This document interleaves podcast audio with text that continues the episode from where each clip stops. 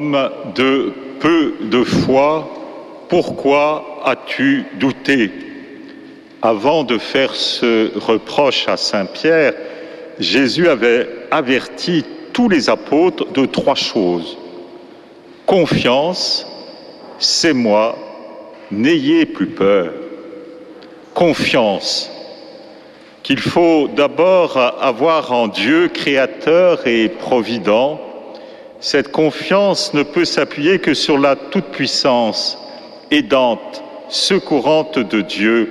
C'est le motif de notre espérance.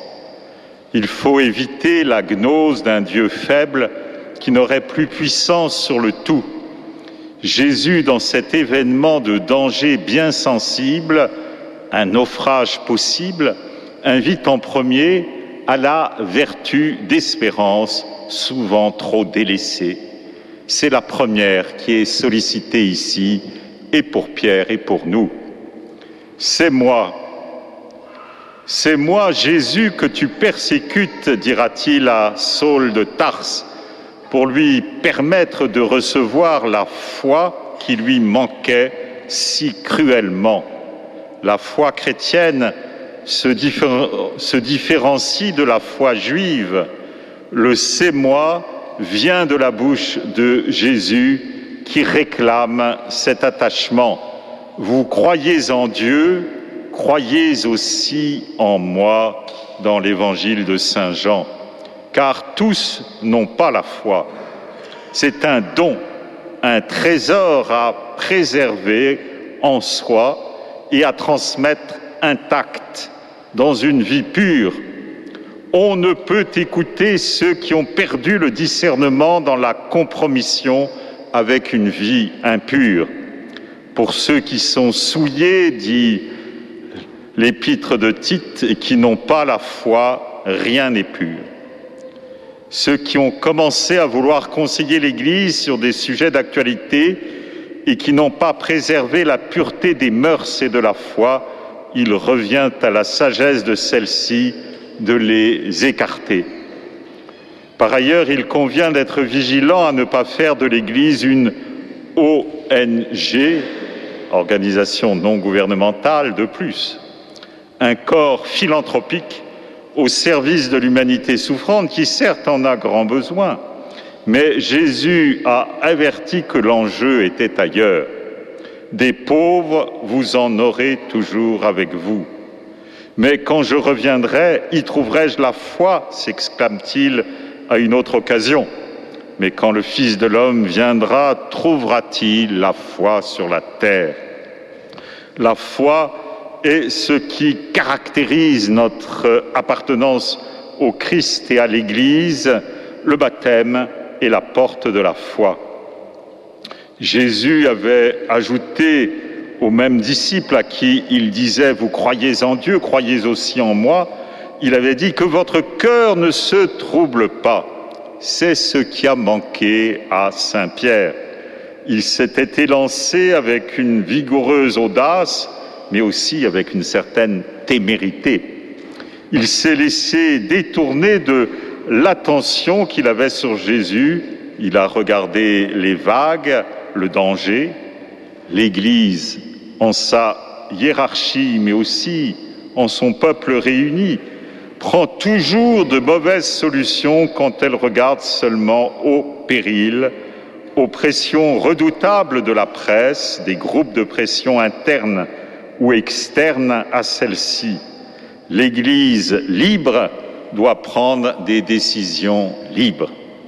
Cette liberté est le reflet de Dieu. Il faut réformer les hommes par des réalités sacrées et non les réalités sacrées par les hommes, disait le cardinal Egidio de Viterbe, légat pontifical à l'ouverture d'un des conciles du Latran. C'est une réponse parfaitement adaptable à la situation présente. Troisièmement, n'ayez pas peur. C'est le test que n'a pas réussi Saint Pierre dans cet épisode. Il a eu peur du vent et des vagues. Mais il existe bien d'autres inquiétudes.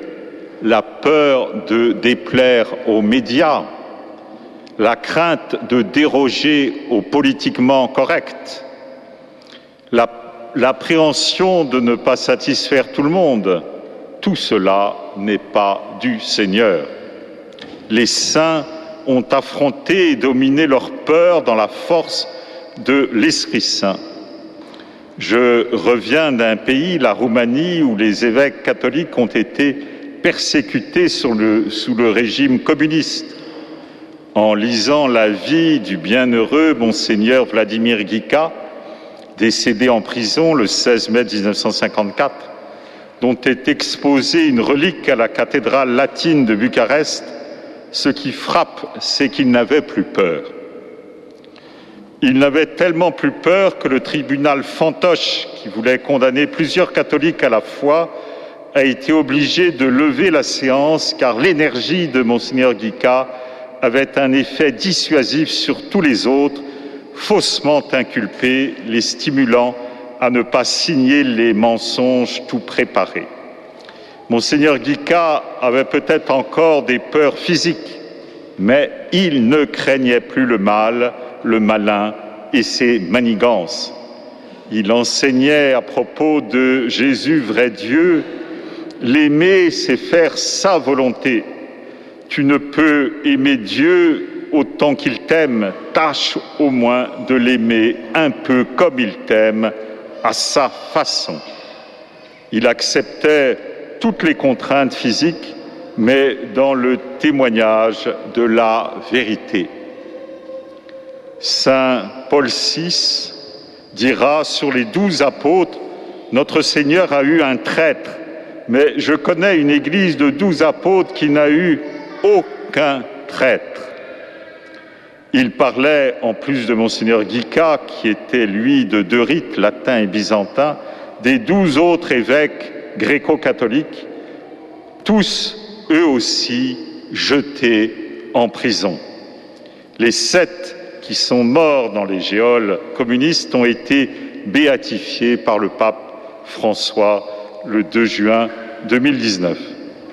Mes frères, avec l'aide de la Vierge Marie, des saints apôtres, des saints martyrs de la foi, des confesseurs, n'ayons plus peur grandissons sans cesse dans la foi en Jésus-Christ et gardons tous les événements, dans tous ces événements, la confiance nécessaire pour demeurer ferme, calme, courage, confiance, patience. C'est l'antidote contre ces hommes nostalgiques qui terrorisent les autres. Il nous faut prier pour la paix mais en séjour aussi pour Saint Pierre. Amen.